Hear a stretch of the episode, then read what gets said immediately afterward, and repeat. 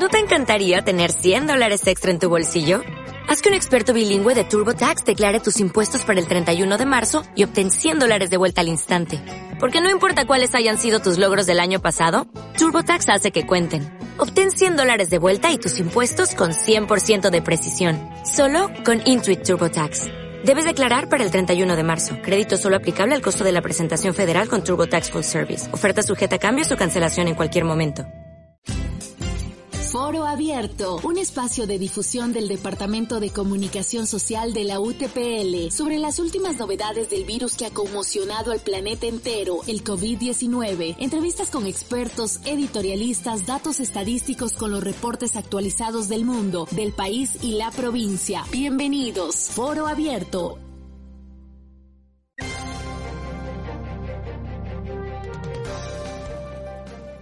Buenas tardes con todos, bienvenidos y bienvenidas a un espacio más de Foro Abierto. Mi nombre es Lourdes Quesada. El tema de hoy es súper interesante, como todos los días en Foro Abierto, Home Schooling como alternativa en la educación. Y para ello tenemos grandes invitados. María Gabriela Albuja, impulsadora de sueños desde Yachay, Causay y la red de educación alternativa Mushuk Aguay, Ecuador.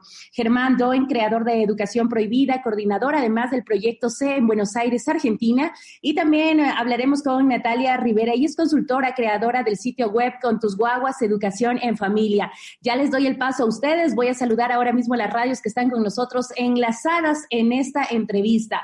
En la ciudad de Loja, Radio Corporación y Radio Mato en Catamayo, Radio Cañaveral, Radio Semillas de Amor.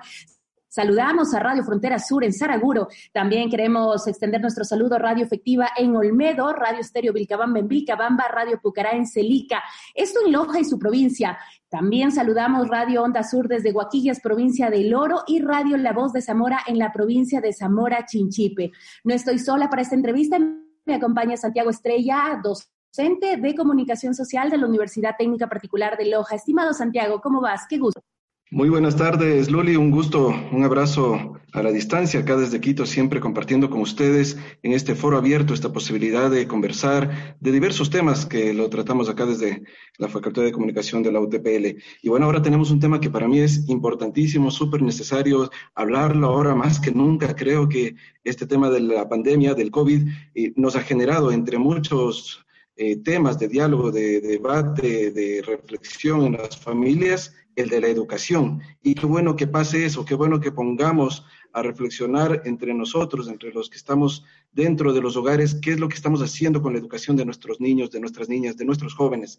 Y los invitados que tenemos ahora, realmente me siento eh, honrado de poder conversar con ellos. Así que vamos de, vamos de lleno, porque el tiempo nos queda nos va a quedar seguramente corto. Quisiera empezar con Germán, que además nos va a acompañar nada más media hora, múltiples ocupaciones, así que vamos a tratar de aprovecharlo al máximo. Desde Argentina, Germán, cuéntanos, me gustaría que nos puedas ayudar primero con una, eh, con una explicación, con una contextualización de qué mismo es la educación alternativa, cómo entendemos esta educación alternativa, tú que has tenido la posibilidad ya desde hace algún tiempo de recorrer las experiencias de educación alternativa por el mundo, eh, ¿cómo se aplica esto? ¿Cómo se entiende? ¿Cómo se, se lo ha digerido hasta estas alturas, hasta este 2020, lo que es la educación alternativa? Perdón. Bienvenido, Germán. Bueno, muchas gracias, Santiago, por la invitación y, y a todo el equipo de la radio y a los invitados también que están participando. Eh, bueno, yo decirte que la educación alternativa para mí es un concepto amplio que incluye diferentes perspectivas, prácticas, miradas, teorías, eh, abordajes de la educación que se proponen una transformación radical de sus fundamentos, que se preguntan el sentido de la educación eh, y se lo cuestionan y cuestionan principalmente el sentido de la educación como lo conocemos en los sistemas formales establecidos, en las escuelas tanto públicas como privadas particulares, pero, pero sí aquellas que eh, siguen sosteniendo eh, una misma idea, una idea común de la educación. Entonces las alternativas se proponen cuestionar esas, esas miradas y proponer otras nuevas. Eh, en general las alternativas proponen miradas educativas más humanistas, más cercanas al, al bienestar, a la cultura del buen vivir, miradas educativas que tienen que ver con construir una nueva cultura de relación social, de vínculos, eh, de cercanía, ¿no? Podríamos decir una educación más humana, eh, una educación también eh, más em, efectiva en el sentido de recuperar el verdadero sentido del aprendizaje. Entonces, no es un aprendizaje como un medio, sino es el aprendizaje en sí mismo, digamos, una educación más respetuosa de los procesos biológicos, de los procesos de aprendizaje de los niños, de los intereses, una educación más, contextualizada. Estos son como algunos aspectos que tienen las experiencias de educación alternativa, que tienen montones de matices diversos, y un poco esa es mi especialidad, como conocer la, mayor diversidad posible, eh, pero por sobre todas las cosas esto, es como cuestionadora de la educación que no se mira a sí misma y que no piensa, ¿no? Las alternativas proponen un modelo de aprendizaje que está constantemente en revisión de sí mismo, cuestionándose y pensando y preguntándose cuál es la mejor manera de acompañar un desarrollo pleno de los niños, niñas y de las sociedades en las que estamos. Y ahora mismo, con esta situación de COVID, estimada Natalia, gracias también por, por acogernos, por ayudarnos en esta conversación. Ahora mismo, decía yo al principio, estamos en un debate en algunas familias de qué es lo que está pasando con la educación, porque a los padres, a las madres, nos ha tocado de lleno ver cómo son, por ejemplo, los profesores, ver que este ha sido así, que este ha sido más aburrido, este es más entretenido, este es más divertido.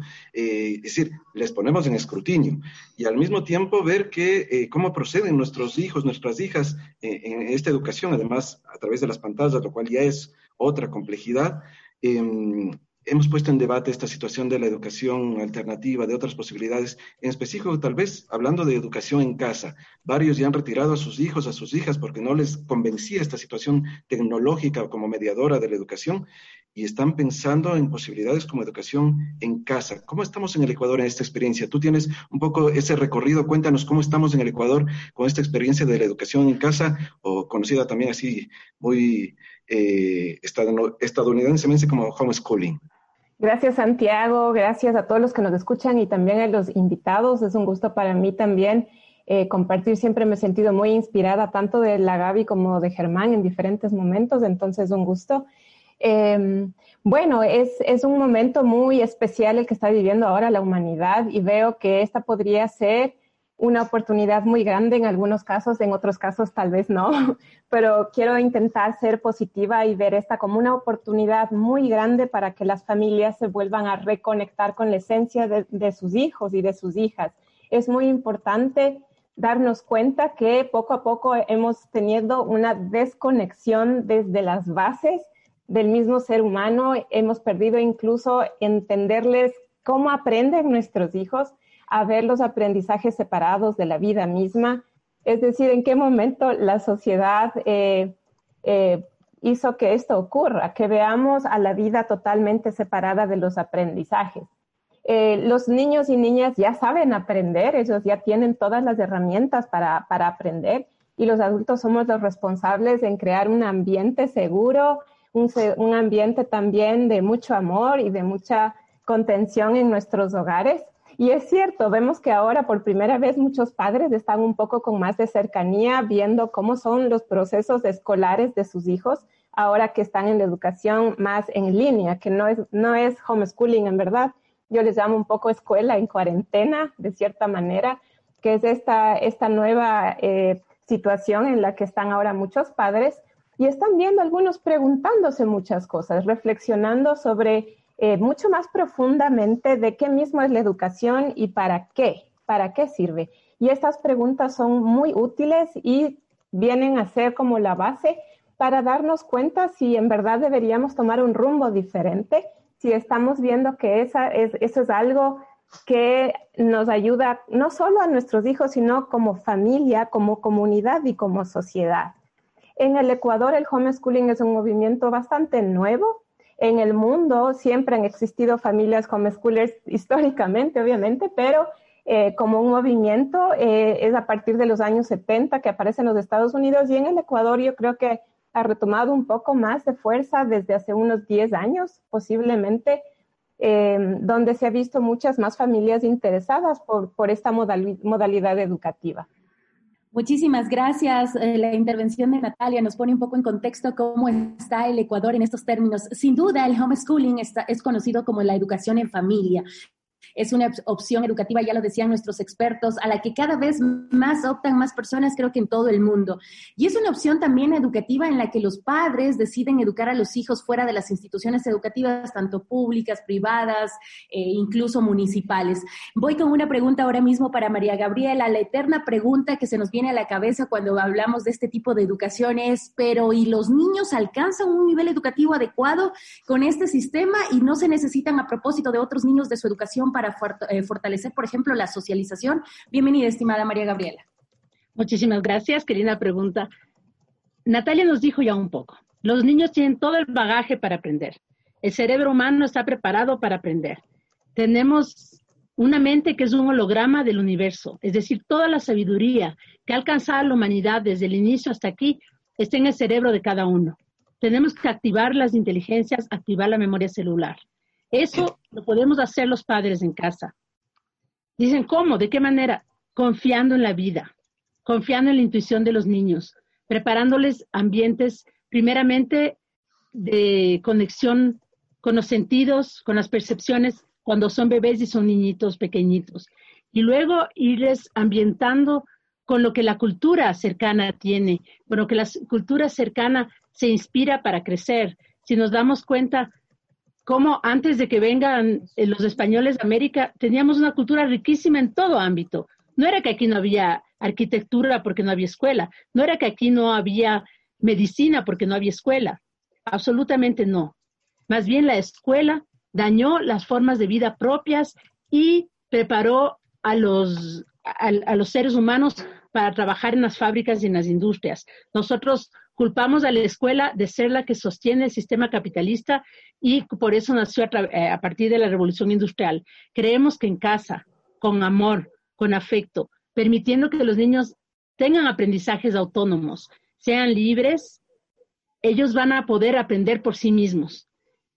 Primeramente, lenguas. El aprendizaje de lenguas tiene varios sitios en el cerebro de los niños, de manera que desde pequeños podemos incluso hablarles en distintas lenguas en casa. Es una gran maravilla para que ellos puedan aprender lenguas. Eh, nosotros practicamos, de hecho, quichua e inglés de manera natural con los niños y hablan tranquilamente desde pequeños. El aprendizaje de las matemáticas con material concreto. Los padres nos debemos preparar con amor y con interés a ver cómo podemos atender de mejor manera a los niños, en lugar de enviar a que otras personas se ocupen de enseñarles. No hay nada que enseñar. Hay que facilitarles un espacio de aprendizaje. Por ahí comenzaría ya con esta idea de que nosotros creemos que la escuela hace un daño, le aleja al niño de su misión en la vida y no le permite crear su visión. ¿Para qué quiere ser bueno? ¿Para qué quiere aprender? De hecho, todo niño tiene mucho interés en aprender y tranquilamente se lo puede hacer desde casa. No estoy de acuerdo en que todo el aprendizaje sea eh, a través de un ordenador y a través de cosas impuestas por otras personas, preparadas por otros, sino más bien facilitar que los niños puedan ir creando ellos mismos sus estructuras de comprensión ir creando sus aprendizajes y teorizando sus prácticas. Ahí estaba hablando entonces María Gabriela, dándonos un poco también de este concepto de homeschooling y que sí es posible realizarlo, sobre todo en casa, ¿no? Estimado Germán, hay familias que tienen horarios, hay familias que no, hay familias que cada niño trabaja de manera completamente independiente y nada más solicitan ayuda de la mamá o el papá cuando lo necesitan. En ese sentido, ¿cómo organizarse en casa para las tareas de este tipo de enseñanza ahora mismo en cuarentena y qué metodología clave podemos utilizar? Bueno, yo, yo no soy un fanático de las metodologías cerradas, eh, soy un partidario de que cada familia se pregunte primero por el sentido del aprendizaje y el sentido de la educación. ¿Qué es lo que estoy esperando? ¿Qué es lo que me propongo con esto como familia? Eh, eso en primer lugar. Y desde ahí pensar eh, la rutina o la propuesta metodológica. También yo diría que en cuanto empecemos a, preguntarnos, por, a hacernos estas preguntas, eh, muchos nos encontramos en realidad con que lo que queremos es que nuestros hijos eh, se desarrollen de manera saludable, que, eh, que, tengan una situación de bienestar. Entonces, si lo planteamos desde ahí, yo no priorizaría ningún tipo de rutinas rígidas ni estructuras limitantes, sino como que tendría como un, largo y profundo proceso de observación de lo que necesitan nuestros hijos. Eh, verlos, ver sus intereses, estar atentos y principalmente estar muy presentes, que tal vez eso es lo más complejo, lo más difícil.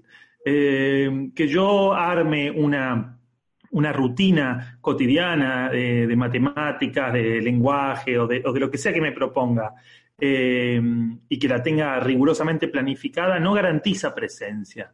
Eh, es más, es más, puede ser una, puede ser una acción que resuelva, digamos, pero lo importante de la presencia es eh, estar ahí, no estar haciendo otras cosas, estar mirando a los ojos a nuestros hijos, a nuestras hijas, estar atento a sus, em, a sus emociones, a sus deseos, a sus manifestaciones.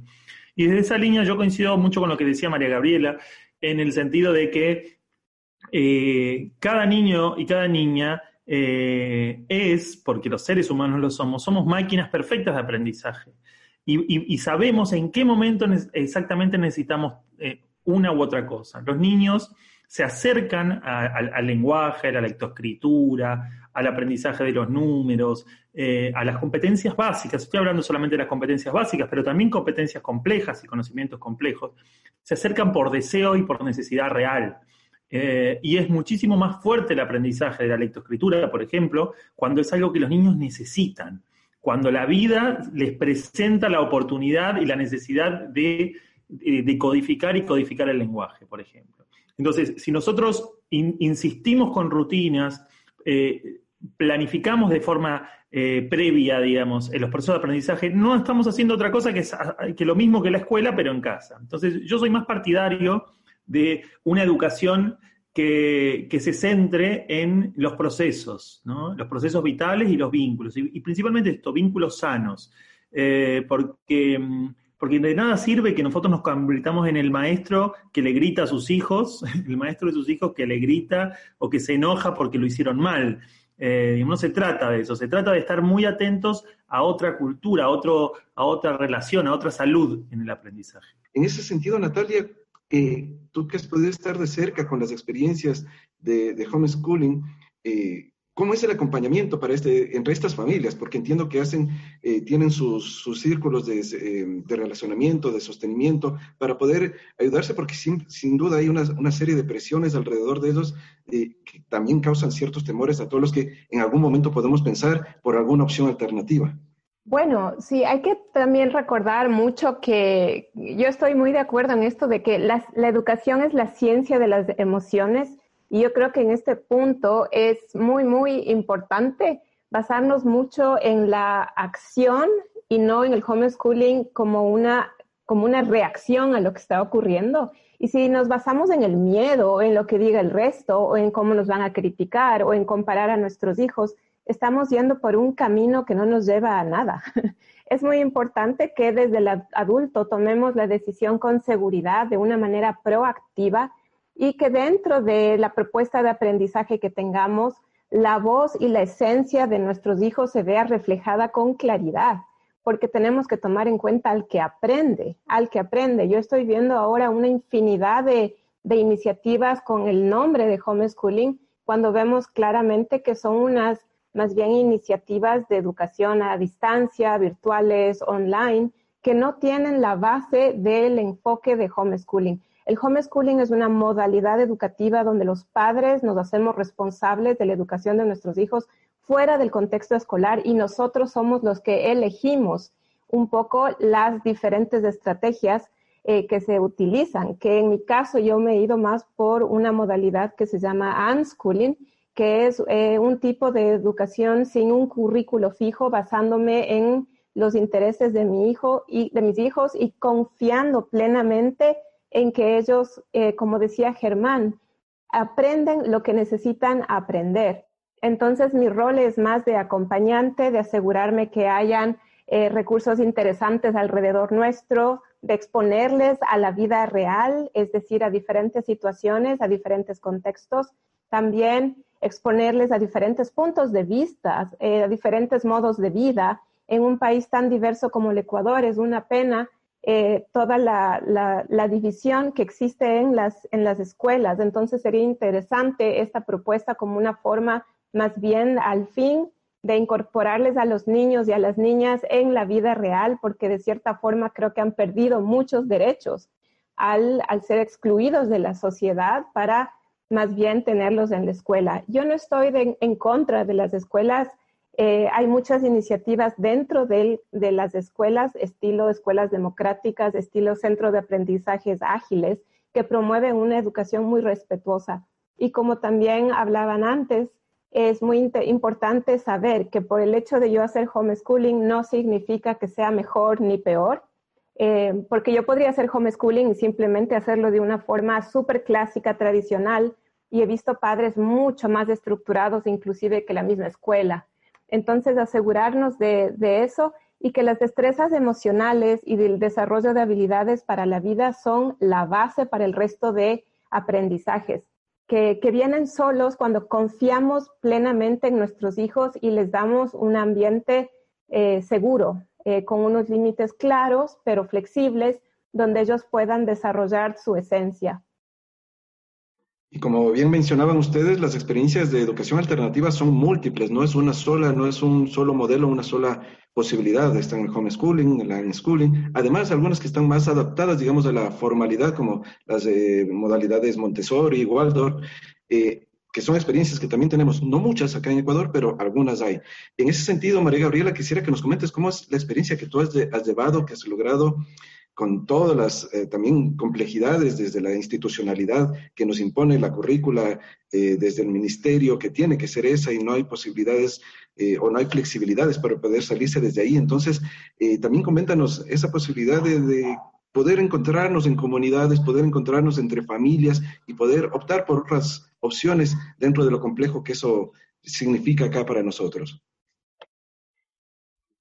Tenemos que partir de que somos una familia, de que la escuela y todos los espacios de aprendizaje en los que hemos estado nos han dividido, que nos hacen creer que no podemos interactuar entre todos, que hay que interactuar con las personas de tu edad. ¿A quién se le ocurrió que solamente interactuando con las personas de tu edad puedes tener aprendizaje? Entonces nos reunimos en familias, generamos espacios de aprendizaje en conjunto, generamos actividades de aprendizaje a través de los intereses de los niños. Entonces, si es que nosotros realmente vemos qué apasiona a cada niño, puede tener la misma pasión un joven que un niño de siete años, que una niña de nueve y un niño de cinco. El niño de cinco estará recién como eh, imitando y queriendo eh, entender eso, pero ya se le ve que tiene una pasión. Entonces, se trata de eso, de facilitar la posibilidad de que cada quien experimente, investigue desde su pasión. La escuela tradicional niega la posibilidad de tener pasiones. Las pasiones son los hobbies para la tarde, las actividades de esta clase. Pero ¿y si eso es lo que nos mueve? El motor que nos mueve son las pasiones, son las, aquellas cosas que hacemos mejor, aquellas cosas que nos gustan más. Entonces, ese es el hilo para lograr aprendizajes reales. Eh, nosotros tuvimos en Saraguro por 28 años el proyecto Incasamana, que movió muchísimo a las familias eh, que estaban dentro de ese proyecto, porque tuvieron que cambiar muchísimas formas eh, de su contacto con los hijos y hacer un contacto más natural, real, con afecto, aprender a sanar la parte afectiva para poder ser afectuoso con los niños y niñas, aprender a dialogar más, aprender a estar en contacto y en comunicación desde el corazón.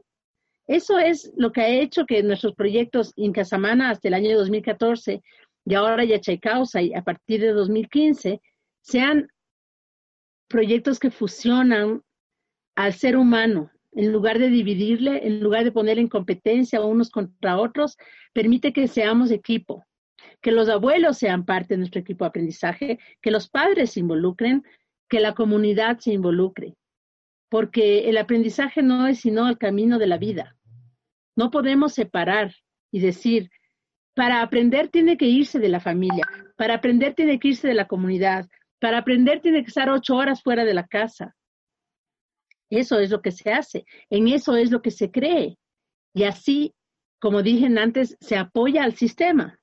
Nosotros creemos que podemos retomar un sistema comunitario de vida e invitamos a tomar un sistema comunitario de vida, incluso a personas que están en el área urbana. Y ese es un trabajo que hemos hecho desde Yachaycausa y en la pandemia, que es a través de la red Mushugawa y de Ecuador, hemos compartido webinars durante tres meses en los que fomentamos que la familia se haga responsable de diferentes cosas. Los martes hemos estado llevando el, webinar Educación sin Escuela, los miércoles Feminidades, como para ir sanando nuestra relación con nosotras mismas, las mujeres. Los jueves, sanación, sanación a todo nivel, sanación espiritual, sanación emocional. Los viernes, masculinidades, para que los hombres también puedan acceder a nuevas masculinidades, ahora que han tenido que estar en casa y se, han dado cuenta que su forma patriarcal no funciona, entonces están aprendiendo a fluir de otras formas. Los sábados hemos hecho otras economías posibles. Desde estos ámbitos hemos crecido en posibilidades, no solamente para personas de la red Musugawa, sino hemos dado muchísimo apoyo a padres y madres que han estado sin saber qué hacer con sus hijos en la cuarentena. Porque además nos han dicho, se han vuelto unos desconocidos. Ahora no sabemos, no les reconocemos, no sabemos cómo contactarnos con ellos, cómo podemos contactarnos con los adolescentes si realmente no les conocemos. ¿Qué podemos hacer si lo único que quieren es estar encerrados en el cuarto? Entonces, ¿qué es lo que la familia puede hacer ahí? ¿Qué les apetecería a ellos hacer, pero si no se ha hecho en casa, creen que no es posible? Entonces, realmente los padres se han desdoblado en buscar opciones de volverse a amigar y volverse a conocer con sus hijos. Estimado Germán, ¿es legal a propósito este, esta nueva enseñanza, homeschooling? ¿Quién lo regula a propósito? ¿O hay casos en particular que una familia dice, bueno, voy a aplicar este tipo de enseñanza porque me parece interesante? Y, y si, y si es así, ¿es posible lograr eh, titulaciones oficiales? Eso depende mucho de cada país y de cada lugar en el mundo. Hay algunos países del mundo donde em, es posible lo que se conoce como rendir, libre, es decir, que los, los, niños y niñas rindan exámenes al final de un periodo em, y que la titulación se logre de esa manera. Eh, en otros países eh, son las escuelas las que median el proceso, entonces tal vez hay alumnos que no van a la escuela y, y, hay escuelas que hacen un proceso de seguimiento en las cuales están inscriptos pero no asisten personalmente. Eh, y son las escuelas las que garantizan que están completos los procesos, por ejemplo. Em, hay otros países, como es el caso de Inglaterra, donde ya eh, la educación en casa está completamente validada por el Estado y el Estado tiene toda una infraestructura para hacer un acompañamiento de los procesos, incluso una, una estructura que no, eh, no está controlando los procesos de avance, sino está bien garantizando, por ejemplo, que los derechos fundamentales de los niños no sean vulnerados. Entonces, depende de cada país del mundo eh, la solución. Lo cierto es que es un fenómeno creciente, como contaba Natalia, muy, muy, está creciendo rápidamente. Es cierto, como ahí también mencionó Santiago, en, en este momento la pandemia, a mi juicio, y por lo que yo he ido viendo, ha incrementado radicalmente, exponencialmente, diría, la cantidad de personas que se deciden por esta, esta modalidad, incluso en países donde no es legal. En algunos países no es legal eh, y es realmente un problemático porque hay familias que son perseguidas, o sea, depende, depende cada caso, ¿no? Eh, pero lo cierto es que, al igual que otros terrenos, eh, es un derecho al conquistar, digamos, el de las familias, recuperando de alguna manera el protagonismo en los procesos de educación eh, de sus hijos y sus hijas y de las personas, de hecho, no solo de las familias, digamos, los niños mismos recuperando el protagonismo, ¿no? Eh, en algún momento, cuando, cuando se impulsó la escuela, ya en, el siglo XIX, y se empezó a multiplicar en diferentes partes del mundo, era con un objetivo justamente de eliminar las desigualdades.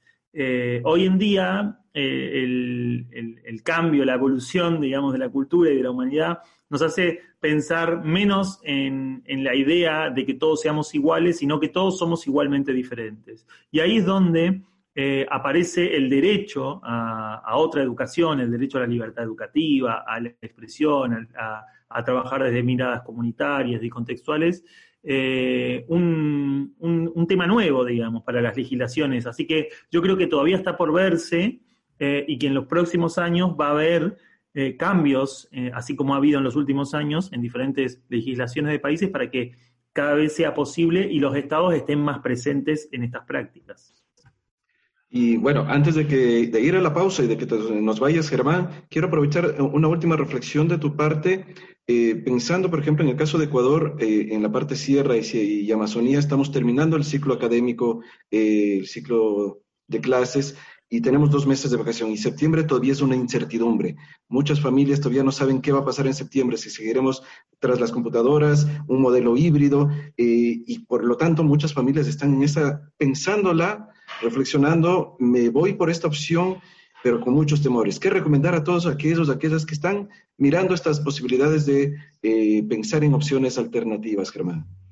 Bien, yo, yo gracias, eh, Santiago, por, la, por, la, pregunta. Yo eh, estoy, les diría lo que les estoy, lo que estoy transmitiendo y compartiendo con, con muchos amigos, amigas y con las personas también que siguen mi trabajo de, en la educación prohibida, ¿no? Eh, y es que eh, nuestra prioridad hoy tiene que ser el bienestar de los niños, de las niñas, de las personas, de los adultos, eh, seguir garantizando esto, una, una, buena calidad de vida y los aprendizajes, los logros académicos no tienen que estar ni siquiera en nuestras primeras 10 prioridades, digamos. yo me permitiría parar, detenernos y escuchar eh, lo, que, lo que está pasando en el mundo, escuchar lo que la madre naturaleza nos está trayendo, eh, que es eh, la necesidad de quedarnos quietos, de, estar en casa o estar con los seres queridos, estar, aprender de otras maneras y poder garantizar el bienestar. La verdad que eso es lo importante. incluso, incluso en términos de competencia, ¿no? todo el mundo, el mundo entero está, está en esta situación. Entonces, cuando, cuando todos, eh, eh, eh, imagínenlo, si, ustedes quieren mirarlo de la óptica de la competencia, que no es la que a mí me interesa, es como que todos estamos jugando un juego y de pronto se corta la luz. Y bueno, nadie va a seguir jugando. detengámonos un poco y, permitámonos escuchar lo que nos pasa, lo que les pasa a nuestros hijos, garantizar que estén bien, digamos. yo creo que lo peor que podemos hacer ahora es pretender seguir cargando a nuestros hijos de las expectativas, que no son de ellos, son nuestras, eh, y de alcanzar eh, objetivos que claramente en este momento de la historia, en este momento de la situación de aislamiento y de pandemia, no tienen sentido. Tal vez tendrán sentido el año próximo, el otro. Bueno, esperemos a que eso llegue, pero hoy cuidarnos. Muchísimas gracias por acompañarnos, Germán, desde Argentina. Gracias, gracias a todos ustedes por la invitación y disculpen, disculpen que no puedo quedarme mucho más tiempo.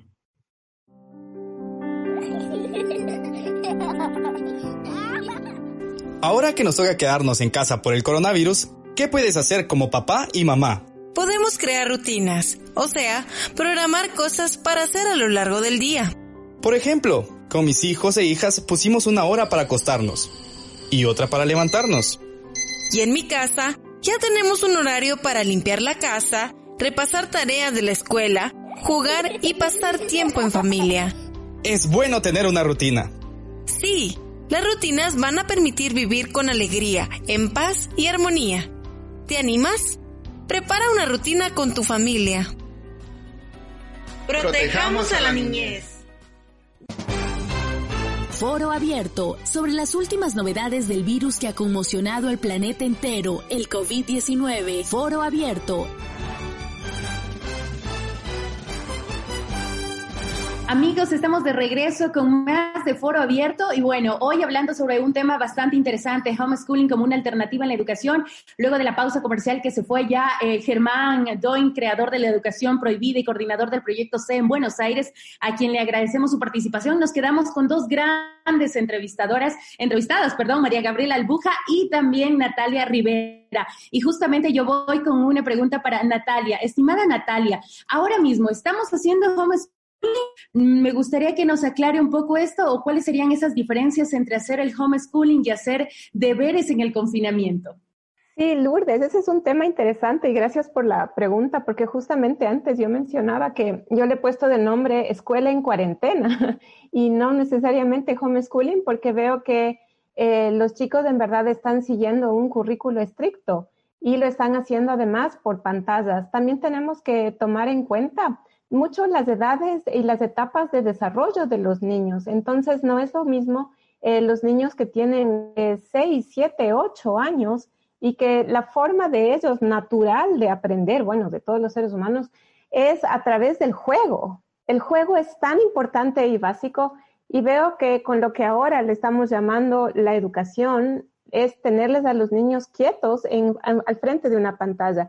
Sé que hay algunos lugares donde están haciendo eh, esfuerzos tal vez por hacer algo un poco diferente y un poco más respetuoso, pero oigo también, yo estoy en contacto por mi sitio web de Con con cientos de familias ya desde hace muchos años y en esta época me he sentido muy triste de escuchar muchas historias de mamás y papás preocupados de decir, no siento que sea saludable que mi hijo de siete años pase tantas horas frente a la computadora.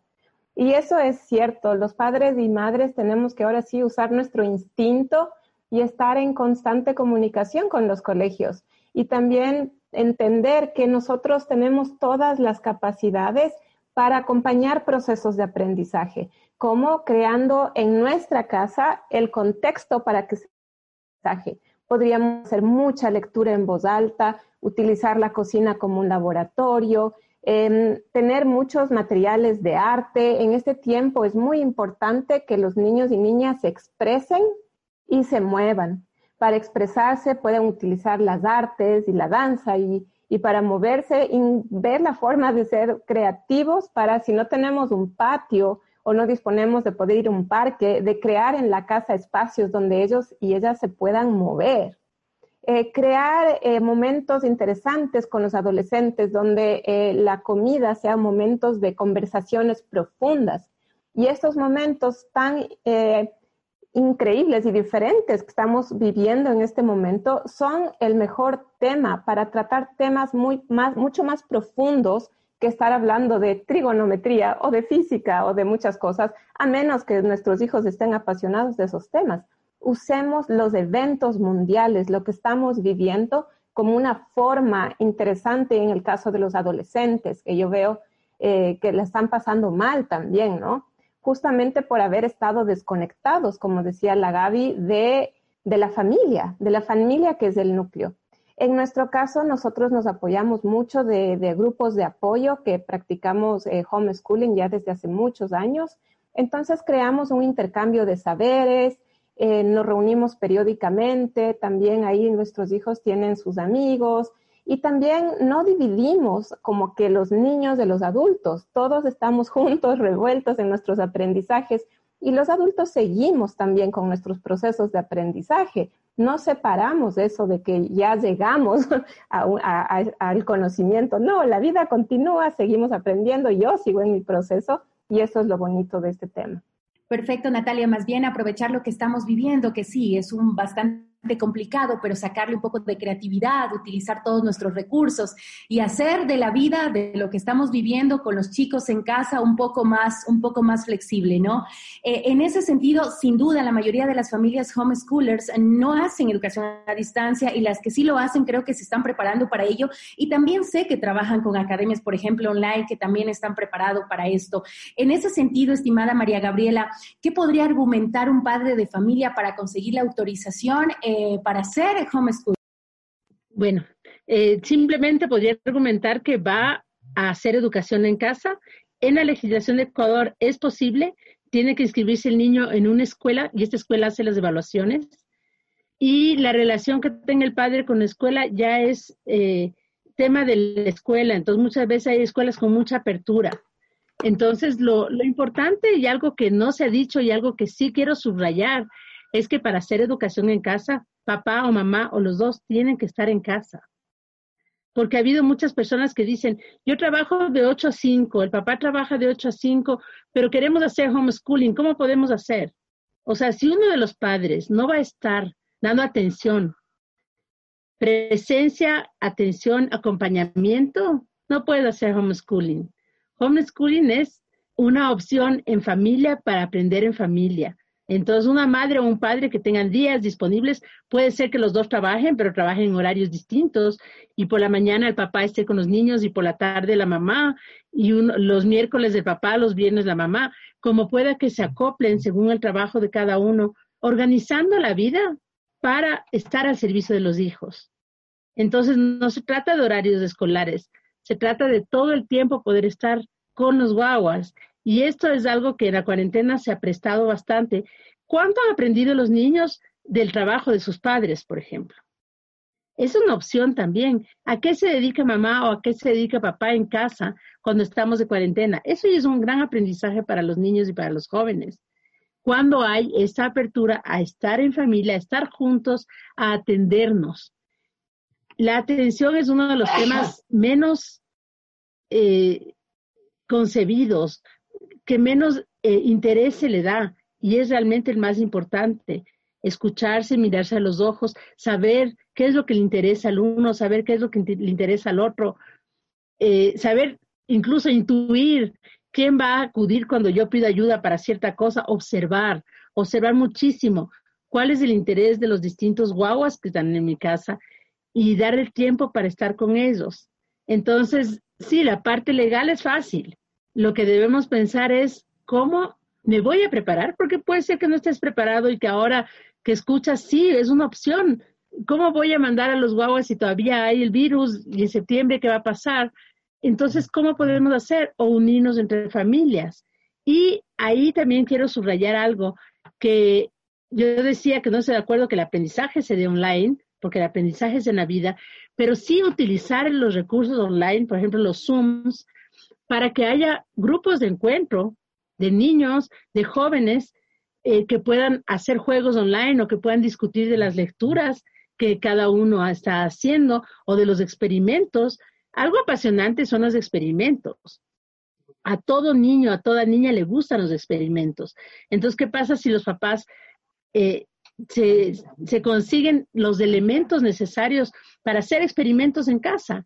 Con un experimento que se hiciera al día, con tres experimentos que se hiciera a la semana, se estuviera aprendiendo muchísimo de ciencias en la práctica.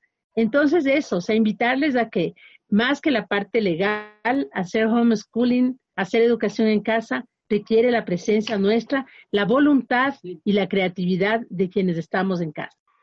Eh, son son múltiples las dimensiones que, hay que tomar en cuenta, que hay que valorar, de acuerdo a lo que ustedes, María Gabriela, Natalia, nos comentan.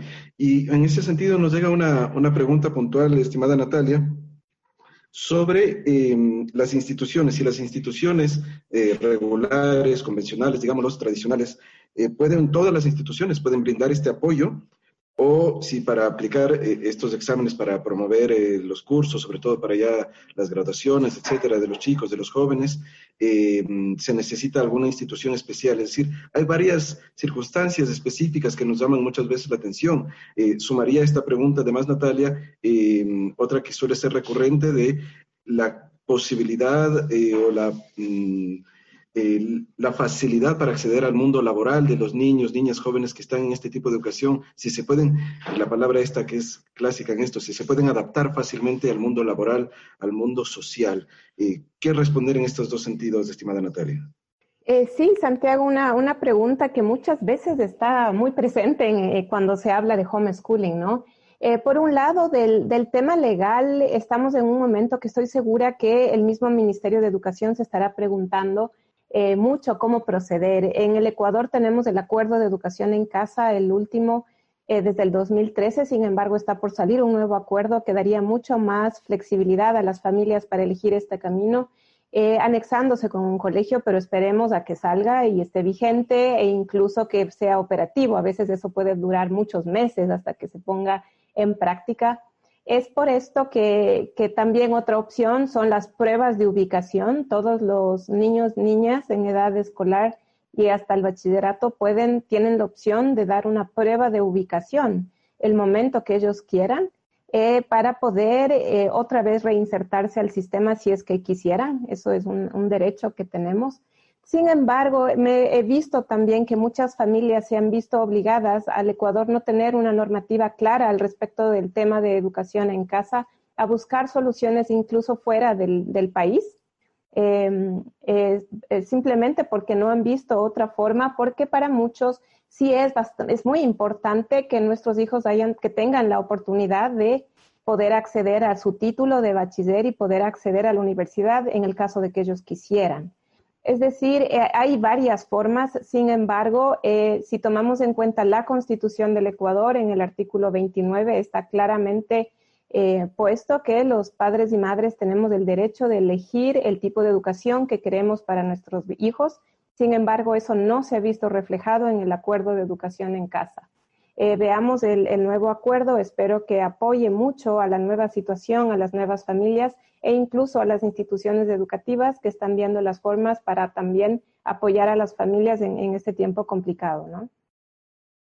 Vamos ya llegando a la parte final de esta conversación y María Gabriela quisiera em, ir finalizando con una parte un poco más, más hacia la persona, hacia ti María Gabriela. Eh, mencionabas en algún momento que lo que debe ser el eje motivador, articulador de la educación, de la formación de los chicos, de las chicas, es eh, la emoción, la pasión.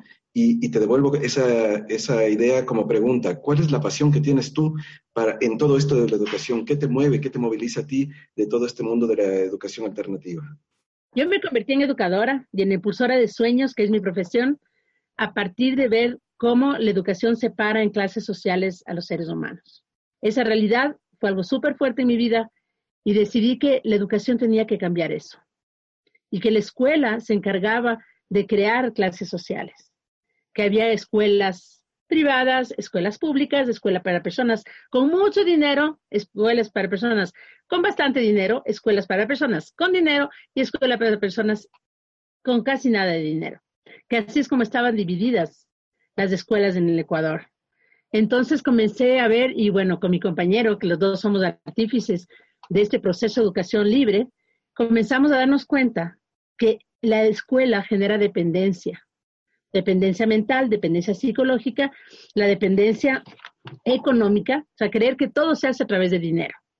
Cuando a veces me hacen entrevistas y dicen, ¿y ustedes están sin el Ministerio de Educación? Sí, el Ministerio de Educación no quiso trabajar con nosotros en el 2014 y ahora estamos trabajando independientemente. ¿Y cómo hacen? Con voluntad, con posibilidades, sin sentir que necesitamos depender.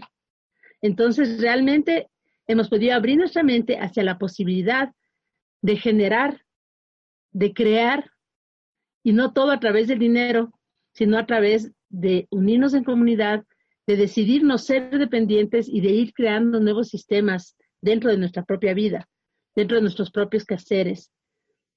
Entonces yo creo que esa es mi pasión, dar posibilidad infinita, mostrar que hay posibilidad infinita y que no se requiere depender de nadie que adentro tenemos un gran sabio, que a nuestro alrededor tenemos sabios y sabias y que lo que la escuela separó, nosotros lo podemos unir.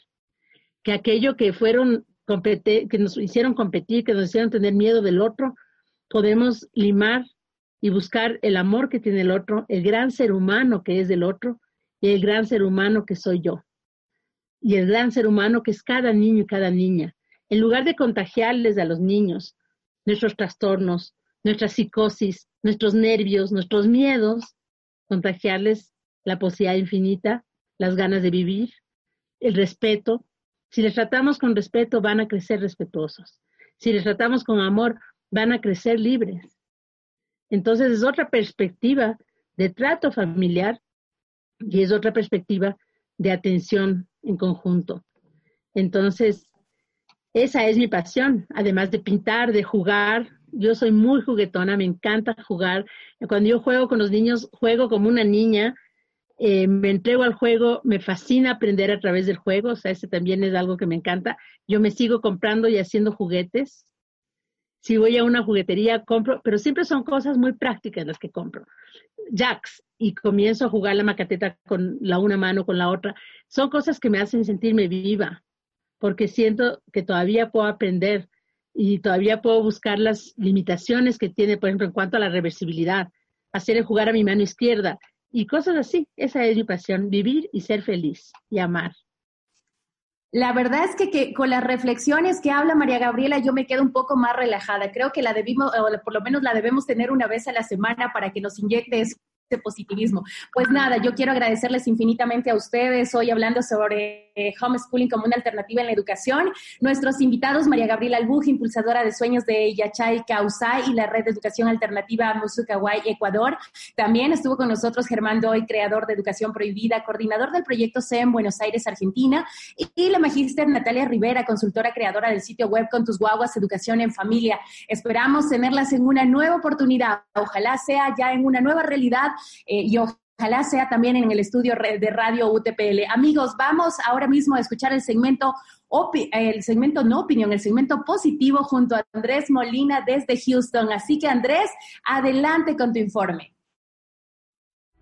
Porque las cosas negativas, también tienen su lado positivo. Al mal tiempo, buena cara. A continuación, el segmento positivo con Andrés Molina desde Houston. Hola y un muy cordial saludo a todos los oyentes. Empezamos hoy las noticias positivas con dos noticias de medicina. La farmacéutica Gillette anunció ayer que comenzará ensayos clínicos de una versión inhalada del Redemsivir. Este medicamento que se administra con inyecciones intravenosas es la única droga que al momento ha recibido aprobación de la Administración de Medicamentos y Alimentos estadounidense. Según un estudio publicado en la revista BioRVX, hay un grupo de genes esenciales para que el SARS-CoV-2 infecte a las células humanas. Este descubrimiento podría ayudar al desarrollo de nuevas terapias. Una noticia de tecnología. El Aeropuerto Internacional de Los Ángeles, California, implementará un sistema que permite detectar si quienes usan el aeropuerto tienen más de 38 grados de temperatura. Dos importantes logros. La ciudad de Nueva York comenzó ayer lunes la fase 2 de reapertura la cual permite que los restaurantes reinicien el servicio exterior. Es un día histórico para la ciudad, dijo el alcalde Bill de Blasio. Holanda reportó que por primera vez desde marzo lograron pasar un día sin muertes causadas por el COVID-19. Y para terminar, quisiera leer una de las cartas que se ha publicado en el país de personas que se han visto afectadas por el COVID-19. Esta es una carta sobre el amor. Y me recuerda mucho una enseñanza que mi papá me daba cuando yo era niño. Mi padre murió hace poco, en el 2018. Mi padre decía que la fuerza más grande que había en el universo era el amor, que era más fuerte incluso que la muerte. Y esta es una carta que habla de una forma muy bella sobre el tema. Querida Loli, tú cuidaste en su última enfermedad a tu padre, a tu hermana y a tu madre. ¿Quién habrá de cuidarme a mí? Yo te aseguré que estaría a tu lado cuando enfermases para cuidarte y atenderte en todas tus necesidades. Lamentablemente por motivos de salud no he podido cumplir con este compromiso que cumplieron con creces tus hijos. Pero hay otro compromiso que sí he podido cumplir, el que adquirí cuando prometí amarte todos los días de mi vida, en la salud y en la enfermedad, en la pobreza y en la riqueza, hasta que la muerte nos separase. La muerte inexorable ya nos ha separado, pero no ha destruido ni destruirá jamás mi amor por ti que permanece incólume como el primer día. Vela por tus hijos y sus cónyuges, para que nunca se separen y puedan vivir intensamente su amor como nosotros lo hemos vivido. Vela especialmente por tus nietos, y si aún te queda tiempo, vela también por mí, hasta que llegue el momento de reunirme contigo para siempre donde quiera que estés, donde nada ni nadie nos pueda separar. Con mi amor perenne, Miguel Ángel. Bueno, y esa es mi invitación para este día, que pensemos en todo el amor que sentimos por quienes nos rodean, por nuestros familiares, y a partir de este amor construyamos un mejor mundo y una mejor vida. Un muy fuerte abrazo a todos mis amigos en Ecuador y espero verlos muy pero muy pronto. Muchísimas gracias Andrés Molina desde Houston con este segmento positivo que nos acompaña en cada jornada de este foro abierto y también tenemos nuestro segmento de reportes, de reportajes desde las distintas ciudades, provincias del país. Ahora vamos a contactar con Fátima Dávila, quien está desde Quito, contándonos las novedades que suceden en la capital de la República. Adelante Fátima momento de enlazarnos. Es momento de enlazarnos. Ahora mismo, una conexión con nuestros reporteros del Ecuador y del mundo. Hola amigos de Radio UTPL, soy Fátima Dávila desde el programa Foro Abierto. Gracias a las radios que se entrelazan en nuestro canal. Y empezamos con mi reporte desde la capital del Ecuador. El fin de semana, durante el Día del Padre, se llevaron varios eventos promocionados por la Alcaldía de Quito, pero también se realizaron controles por agentes metropolitanos que buscaban impedir el contagio masivo de COVID por la afluencia de personas en varias partes de la capital. Además, se detectó una gran oleada de automóviles que circulaban. De esta manera, apoyan a la Policía Nacional y Fuerzas Armadas en la verificación de salvoconductos y guías de movilización. Debemos tener en cuenta que la Agencia Metropolitana de Control sanciona a las personas que no usan mascarilla y la Unidad de Seguridad Ciudadana apoyará a todas las sanciones ejecutadas. Dentro de la emergencia sanitaria, el municipio de Quito ha dictado varios talleres de manera online. Uno de los más aceptados ha sido la siembra de alimentos en casa. La clase es dictada por Rocío Reatiqui, quien junto a otras familias que trabajan en cultivo de alimentos dieron a conocer la importancia de los huertos, donde encontramos la solución al gasto excesivo en la compra de víveres. Se expresó que la siembra de alimentos en el hogar es una estrategia de desarrollo ambiental y socioeconómico que promueve la seguridad alimentaria de las comunidades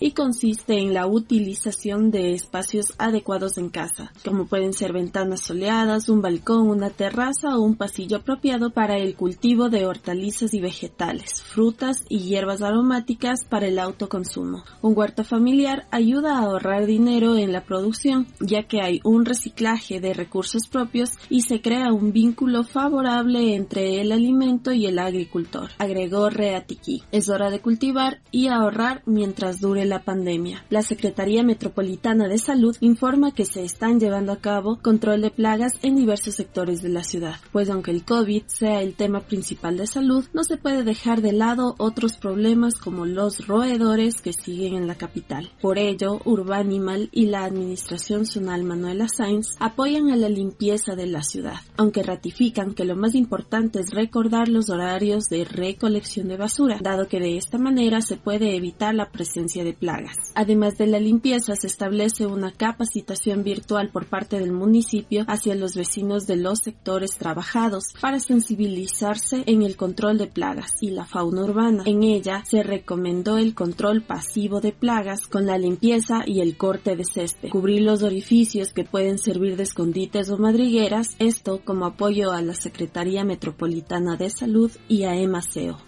dado que el COE Nacional ha visto el aumento masivo de contagios por COVID-19 en la capital, se recurrió a aprobar la solicitud que aplaza la apertura del balcón de servicios del municipio por una semana más. La atención a la ciudadanía será a partir del día lunes 29 de junio, siempre y cuando no existan disposiciones de la autoridad competente. A partir de esta fecha, los usuarios podrán acercarse a realizar sus trámites y consultas de acuerdo a los lineamientos protocolos establecidos en el marco de la emergencia sanitaria. Debemos tener en cuenta que la atención en balcones de servicios será bajo la modalidad de cita previa, ingresando a www.turnosenlinea.quito.gov.es. Este proceso es necesario para evitar el desplazamiento innecesario y de esta manera no poner en riesgo el bienestar de la ciudadanía en general. También se puede realizar sus trámites en línea ingresando a www www.quito.gov.es. Todos los procesos deberán cumplir el protocolo que se plantea para ser atendidos. Gracias a la radio UTPL y a las radios que se conectan con el programa Foro Abierto. Mi nombre es Fátima Dávila. Agradecemos a Fátima Dávila desde Quito con el segmento reportaje. Es momento de escuchar el segmento opinión y para ello vamos a escuchar al magíster Santiago Pérez, él es docente investigador de la Universidad Técnica Particular de Loja. Adelante, Santiago. Es momento de escuchar el segmento Opinión con reconocidos docentes de nuestra ciudad y del país.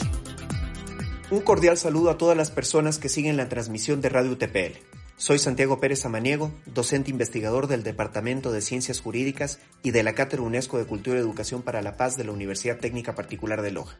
Agradezco la oportunidad para poderles compartir algunas reflexiones sobre la corrupción, ya que con preocupación rabia e impotencia, vemos que el problema estructural de la corrupción en Latinoamérica no da tregua.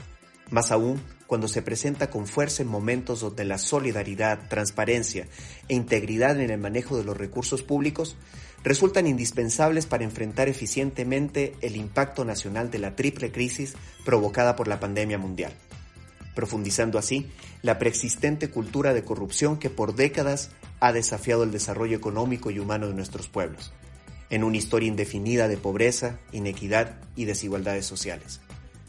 Este fenómeno impacta directamente en la desconfianza de las personas en las instituciones, en la democracia y la justicia, en sociedades fragmentadas por el debilitamiento del Estado de Derecho, aumento de las violencias y el rompimiento del contrato social originario, siendo los más pobres las víctimas de actos inescrupulosos de funcionarios u otros actores del poder político que han visto por años en la administración fraudulenta del dinero público una vía para generar riqueza. Martin Luther King señalaba, no me horrorizan los actos malos de la gente, sino la indiferencia de tanta gente buena. El rol y empoderamiento del ciudadano en la lucha contra la corrupción es fundamental para identificar, abordar y mitigar estos actos fraudulentos para que no queden en la impunidad. Una educación basada en el valor de la honradez, la ética, las buenas costumbres o una cultura de paz resultan imprescindibles como estrategia para la integración y paz social para que todos asumamos la responsabilidad de poner en práctica estos valores en favor de la reconfiguración de los imaginarios de la conciencia colectiva, con el objetivo de no dejar a nadie atrás. La educación resulta la clave para lograr transformaciones estructurales en nuestras sociedades donde la resiliencia y sostenibilidad hacia el desarrollo se asienten en la inclusión, el respeto universal por la dignidad, la paz, los derechos humanos, la justicia y la equidad hacia la reconstrucción del tejido social y la confianza en la institucionalidad democrática mediante una ciudadanía activa y participativa. Será hasta una próxima oportunidad. Muchas gracias. Me despido desde Quito, soy Santiago Estrella Silva, un gusto compartir con Luli Quesada y en los controles también gracias a Juan Pablo Robo. El agradecimiento además a las radios que como siempre están junto a nosotros en la ciudad de Loja, Radio Corporación y Radio Mato Belle, en Catamayo tenemos a Radio Cañaveral y Semillas de Amor, Radio Frontera Sur en Saraguro, saludamos en Olmedo a Radio Efectiva en Vilcabamba, Radio Estéreo Vilcabamba, Radio Pucará en Celica, Radio Onda Sur desde Huaquillas, provincia del Oro, Radio La Voz de Zamora en la provincia de Zamora Chinchilla Chipe. Mi nombre es Lourdes Quesada, con un gusto saludarlos nuevamente y bueno, esperamos tenerlos en una próxima oportunidad en Foro Abierto. Hasta una próxima. Esto fue Foro Abierto desde Radio UTPL. Hasta la próxima. Hola, buenos días, mi pana. Buenos días, bienvenido a Sherwin Williams.